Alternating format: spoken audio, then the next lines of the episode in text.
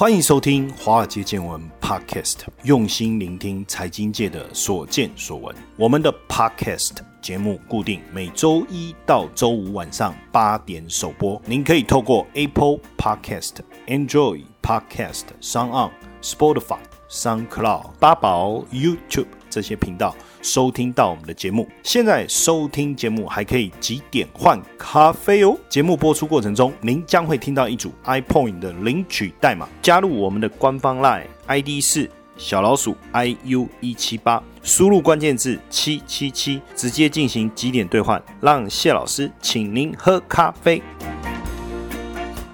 大家晚安，很高兴今天晚上又在空中跟大家。做形而上的交流，还是声音上的交流？很高兴啊，因为我们华尔街见闻 Pocket 是在七月七号 Double Seven 呢第一集上线，上线到目前为止，我们的下载收听人次啊，已经超过一万了，哇！增加的速度非常的快，那我在这边也很真心的感谢大家的一个支持。不过很有趣，就是收听的群众里面，大部分就是在三十到四十这附近，然后男性居多。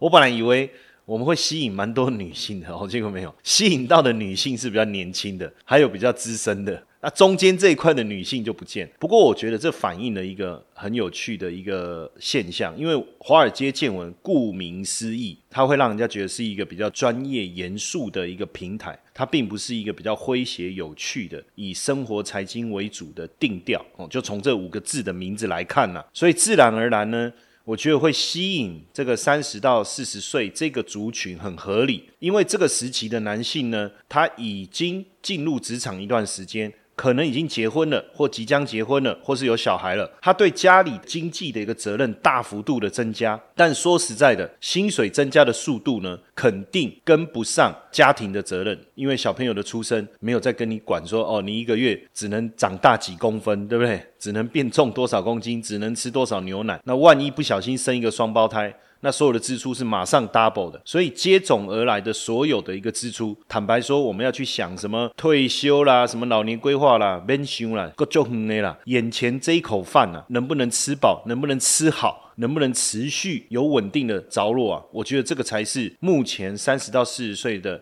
年轻人要想的事情哦。那所以这个族群收听比较广，哎，真的可以理解，而且男性为主，因为毕竟大部分这种家庭跟经济责任呢，虽然说现在是女男平等的一个社会啊，可是好像无形之中，大部分这种压力还是落在男生的一个身上。那当然，现阶段金融市场就是大家想要去思考的是，我到底能不能在金融市场赚钱？但你会发现，说这个也是我自己的认知了哈，就是说你不光只是学一个方法啊，学技术分析啊，学财务分析啊，还是学什么买 ETF 好了，光学这些方法你就能够在市场上赚钱？发现好像也未必。当然到头来啊，真正能够帮助我们的听众朋友。在金融市场交易啊，获利的方法可能就一个，股票也好，期货也好，然后选择权也好，外汇也好，或是你做当冲也好，做配对交易也好，还是你就做 ETF，还是你要做成长股，还是你要做价值投资，哇，你会发现琳琅满目，对不对？可是说到底很简单，就像要吃饱。反正一碗白饭也能够吃饱，但是重点是怎么样吃的有营养，怎么样吃的色香味俱全，那又是另外一回事哦。但就金融市场操作而言，我觉得一步一步来。那如果我们听众朋友是刚刚进入这个投资市场，今年一定有很多都是新手，股市太热了嘛，光这个目前有效开户数就超过两百万了。然后有很多三十岁以下年轻人，在今年疫情过后，突然之间觉得股市这么热，整天待在家里也好，然后也没有地方可以去消耗。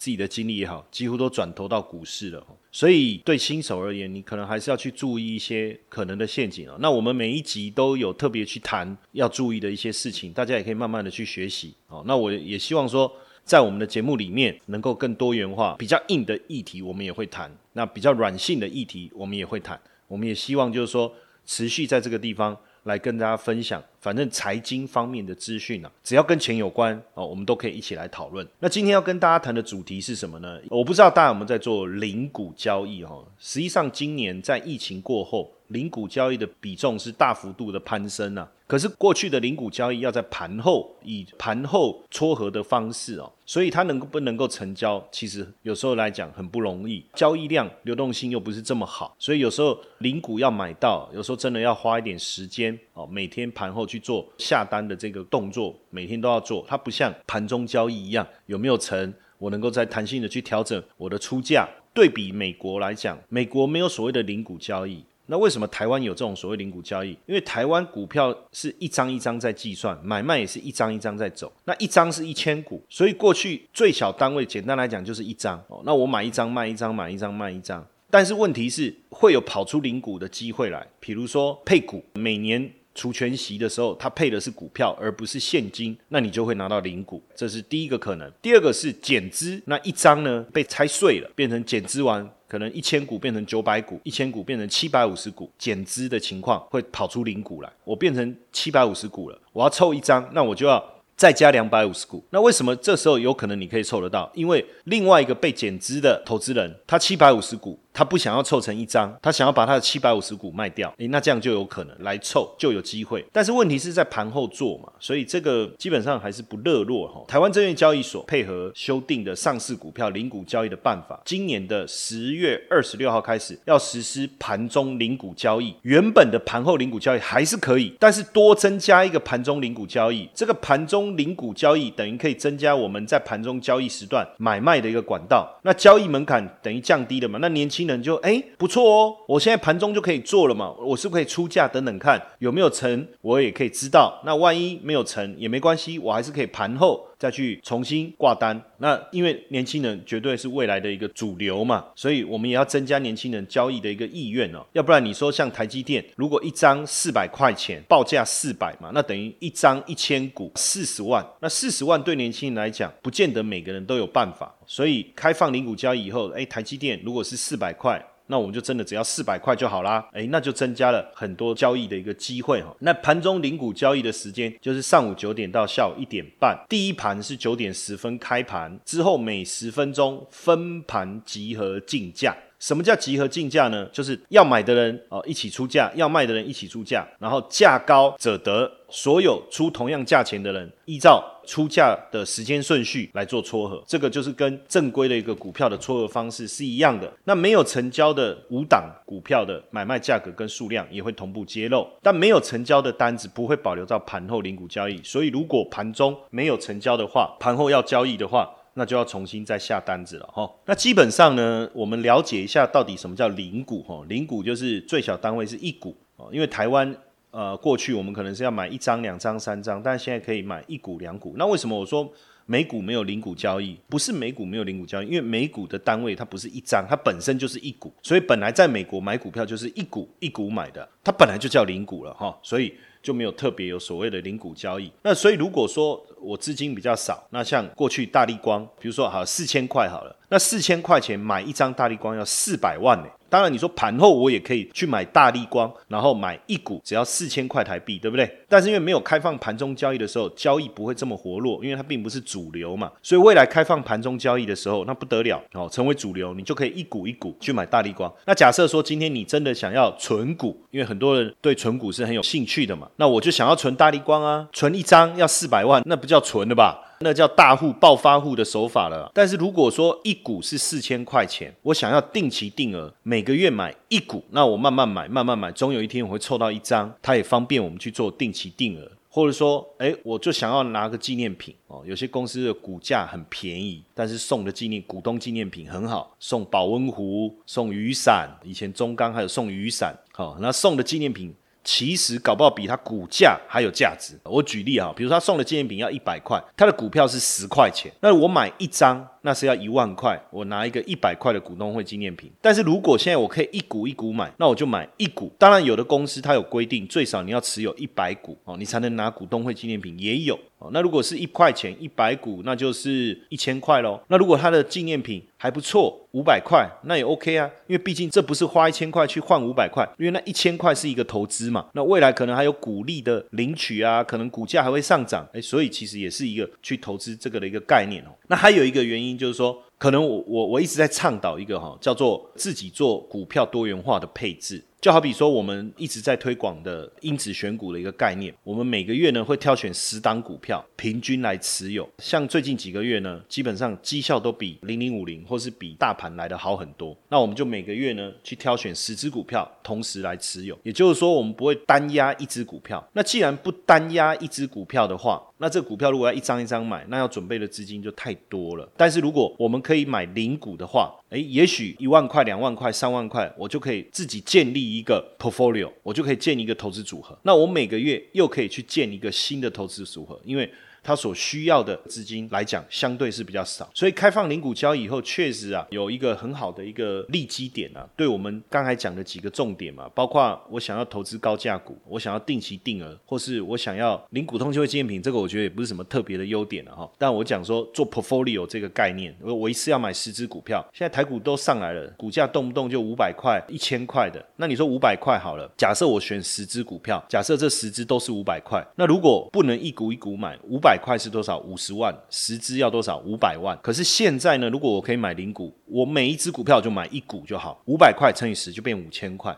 所以五千块、六千块，我就可以做一个 portfolio。那这个绩效。可能就比大盘比零零五零好，那这就是一个很好的机会啊！所以我觉得零股开始交易以后啊，我们现在在做的这种因子选股的这种思维啊，一定会要上台面来。那再来就是说，我们特别注意一下哈，交易零股它有个最低手续费的要求，也就是说二十块的手续费。那如果说你看你买一千块，那二十块的话，你的手续费就是百分之二了。你说还好啊，才百分之二。可是因为我们现在的手续费是多少？千分之一点四二五，我们就讲单次啊，因为它手续费是买收一次。卖收一次啊，尤其是网络开户，现在大家都网络开户了哈，很少走到实体去开户。那网络开户的程序也很简单，好，而且未来你就是利用网络平台去直接做买卖，也不像过去是打电话操作嘛。那基本上手续费都五折，所以这样手续费会变成是本来是千分之一点四五，就百分之零点一四二五。那我打个对折，那就变百分之零点零七，那就是千分之零点七了。那千分之零点七，你成交金额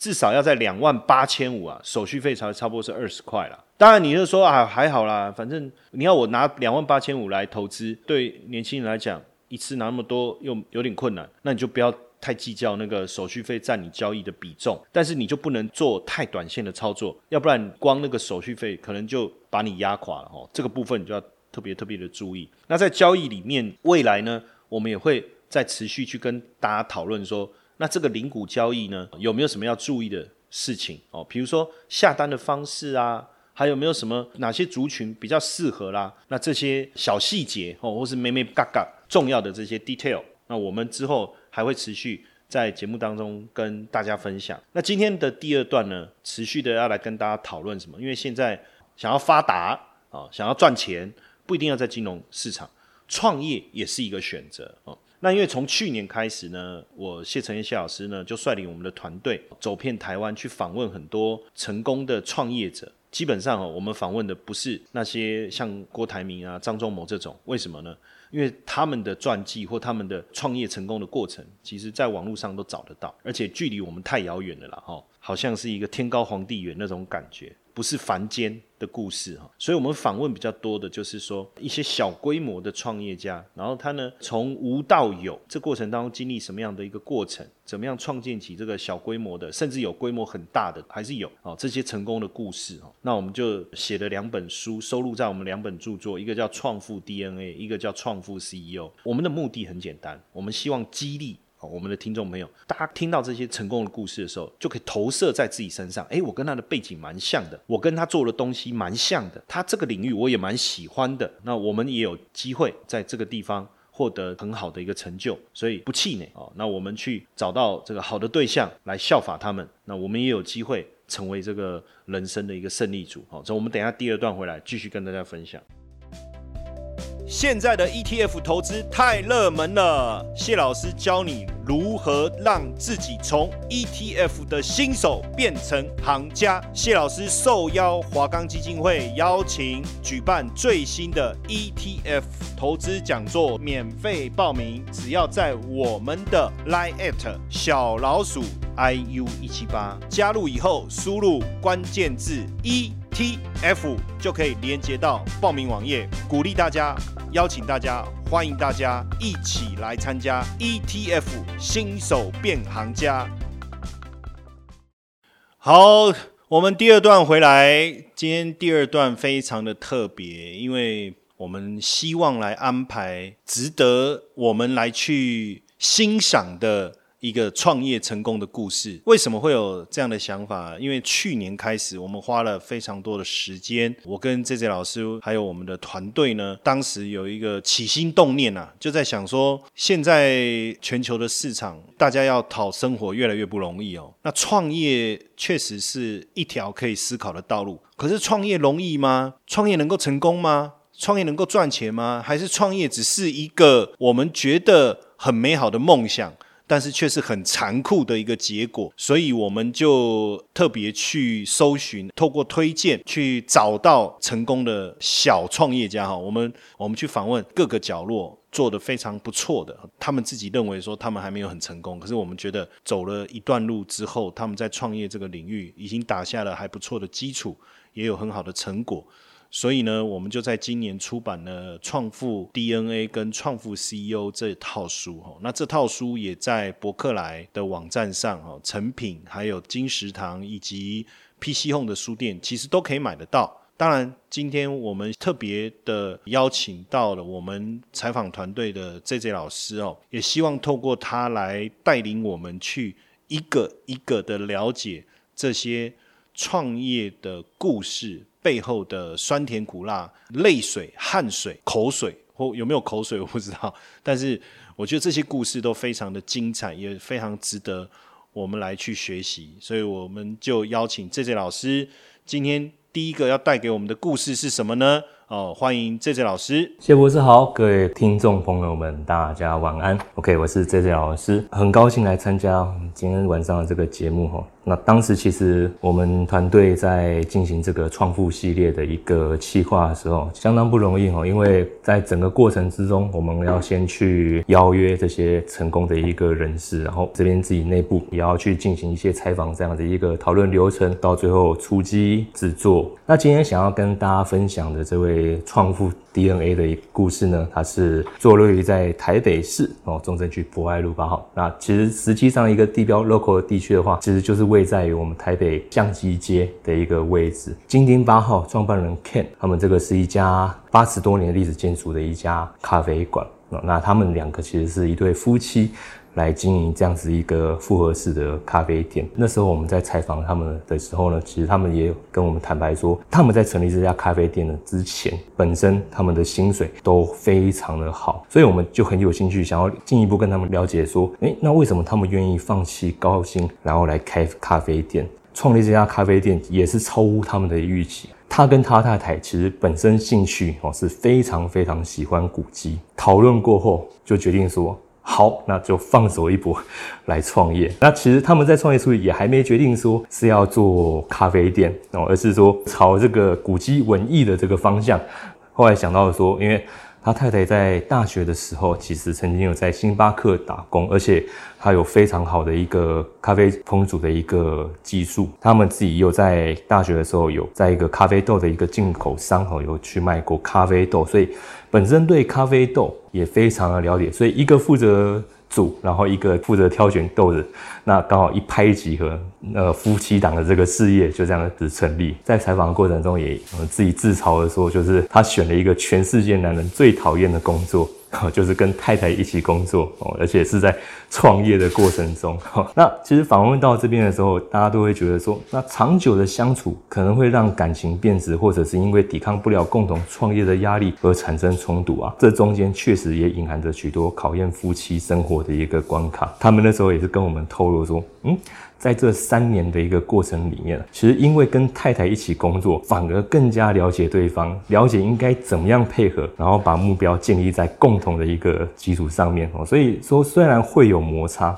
哦，但是他觉得，其实就算是跟朋友一起创业，也是会有摩擦，所以应该这么说：你要怎么样去用一个乐观，然后想办法的一个态度，克服这样子的一个摩擦。他也说，这个就是他们夫妻之间创业的一个相处之道。回过头来，我们可以看一下他们这家店名哈，金鼎八号，其实它是沿袭当时日据时代哈，当时的一个地址叫做金町四番木八号，在当时这个也是台北城里面最繁荣的一个地区，然后。到日治时期的时候呢，当时咖啡文化就是从这个地方发源的哈，最 modern 的那个沏茶店就在这边。那后来当然因为都市的一个发展啊，然后人口也渐渐往东移动，跑到新一区啊，所以当然西区就渐渐走向没落，然后一些旧有的传统的沏茶文化也开始就这样慢慢的没落下来。但是呢，虽然说人之已去，可是呢，历史性的建筑依然承载着整个台北市甚至是台湾发展的过程。所以呢，非常热衷于古稀文化的 Ken 哦。他其实是非常喜欢西区，希望可以把年轻人带回到这个地方，让年轻人可以了解在地的一个历史情怀。那当然了，以创业的一个角度来说，其实不管你兴趣是有多么的浓厚。但现实的一个资金问题哦，其实但还是许多创业者需要去解决。那 Ken 他当然也有遇过这样子的困境，他也坦言说，他其实跟他太太一开始都有很好的工作，所以最反对他们的其实就是他们双方的家人。明明两个人都有好好的工作不做，因为他太太以前是在外商公司上班，然后 Ken 本身是在上市的电子公司上班，所以双方的家长都觉得说，为什么这样子好好的不做，然后要跑去创业，然后去受苦呢？可是呢，诶，他们还是很坚持哦，然后经过这样这几年的一个不放弃的努力，成绩做出来哈，然后也持续的跟家人在沟通。所以对他们而言啊，其实最重要的是创业所获得的一个成就。为了梦想而努力的过程哦，其实他觉得这个是以前在当上班族怎么样也换不到的一个美好体验。他们的梦想其实就是希望说能够把人带回到西区。他说啊，其实虽然这个梦想听起来有点大，可是呢，这个就是他们创立这家咖啡店最主要的一个目的，也是支撑他们最强的一个原动力。接下来就是我们今天的彩蛋时间，今天的领取代码 M 麦当劳 M 八一五零，活动详情呢，请到下方的说明栏观看。所以我们可以发现，哈，看似远大的一个梦想背后，只要你有一个很强大的力量来支撑你，那其实呢，就像 Ken 哈，他们夫妻俩在这样创业的一个路上，哦，虽然说有许多的难关，也都是可以很顺利的这样克服。当然，在闲暇没有工作的时候，他们夫妻俩相处，哈，其实我觉得也蛮文艺的，因为他们那时候就跟我们分享说。他们在没有工作的时候，哎，会一起听诗歌、读圣经，甚至是参与一些教会的活动。那这个其实对他们来说呢，都可以有很放松的感觉，或是可以有更好的沟通。所以他们觉得，其实信仰。也是他们在创业过程中相当重要的一个支柱。那他就举例说，曾经有一段时间，他们夫妻很享受哦，把餐点端到客人面前，然后客人就会惊讶说：“说哇哦的一声这样子哦。”客人惊喜的一个过程中啊，他会觉得他带给内心哦平凡但是很直接的满足。因为他就会觉得说，这个就是他想做，他希望能够带给大家一个享受，那也就是他能够在工作当中可以持续获得满足的成就感。那其实那时候我们在采访的过程中，发现他们咖啡店非常有特色哈，因为它其实是坐落在相机街，一般的店面哈，它大概就是只有一侧的那个店门口，但是他们的店呢是前后两侧都有店门口，也就是说，其实你从相机街进去，或者说你从后面的那条路进去也可以哦。你自己可以选择，所以那时候我们就问他说：“为什么你会有这样子的一个发想？然后为什么我特地选在这边？”那他也就是说，当初他在老城区啊，意外的就是发现了这间老屋嘛，他就想说要怎么样来去改造，因为他本身也有工业设计的一个专长，所以。他就把这家咖啡店哦改装成这样，他那时候也非常讲究。首先，他就是先把旧有的那个老屋的空间全部改成这种开放式的格局，就我刚才说的，其实前后两边都是他们的一个大门。然后呢，原本为了防盗加装的这个防弹玻璃啊、厚重墙，他全部都拆掉，一个不留。周围是非常珍贵哦，八十年前那种洗石子墙。虽然说它可能在一般人看起来讲的时候好像哎破破的、旧旧，可是呢，他觉得这个反而是这家店哦承载这个历史。史的一个回忆，可以完整体现出日治时期他们的一个生活的氛围哦。那这间老屋它设计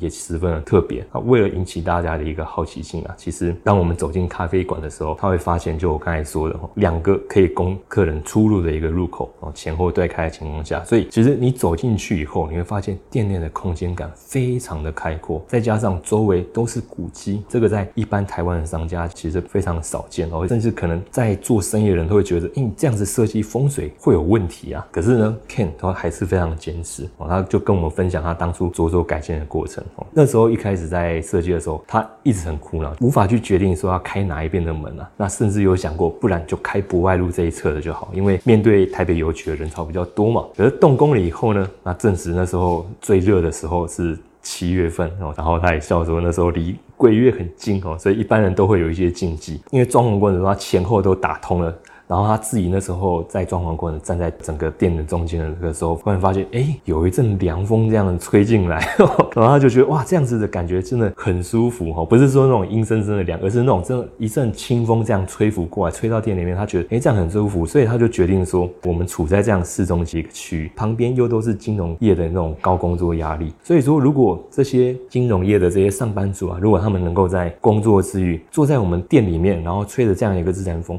哎，是不是很棒？会觉得自己好像有在度假的感觉，所以他马上我就突发奇想，就把他的设计改变，然后把前后门都开，做成这种拉门式，就是希望大家来到他们这间咖啡馆里面呢，不只是在这个非常聚集的城市中心有一个可以放松的地方，而且呢，在这里面还可以很放松的、很自然的来欣赏这周边的这个古迹。那也因为这样独特的设计啊，让 Ken 荣获了二零一七年的一个。老屋新生优等奖哦，老屋新生优等奖它其实是起源于二零一二年啊，一开始本来是为了表扬这个老旧房屋的一个保存跟维护成果而创立的。那后期呢，各界各方的一个努力之下，改造老屋呢，其实现在也在台北啊，形成一股复古的一个新风潮。重获新生的老屋呢，其实也成为现在台北一个地景与文化中不可或缺的部分。金井八号就是保留原本的民宅特色，那同时也透过重新调整店内空间的。样貌体现出复古中兼容创新的风格，那这也是获得评审青睐的一个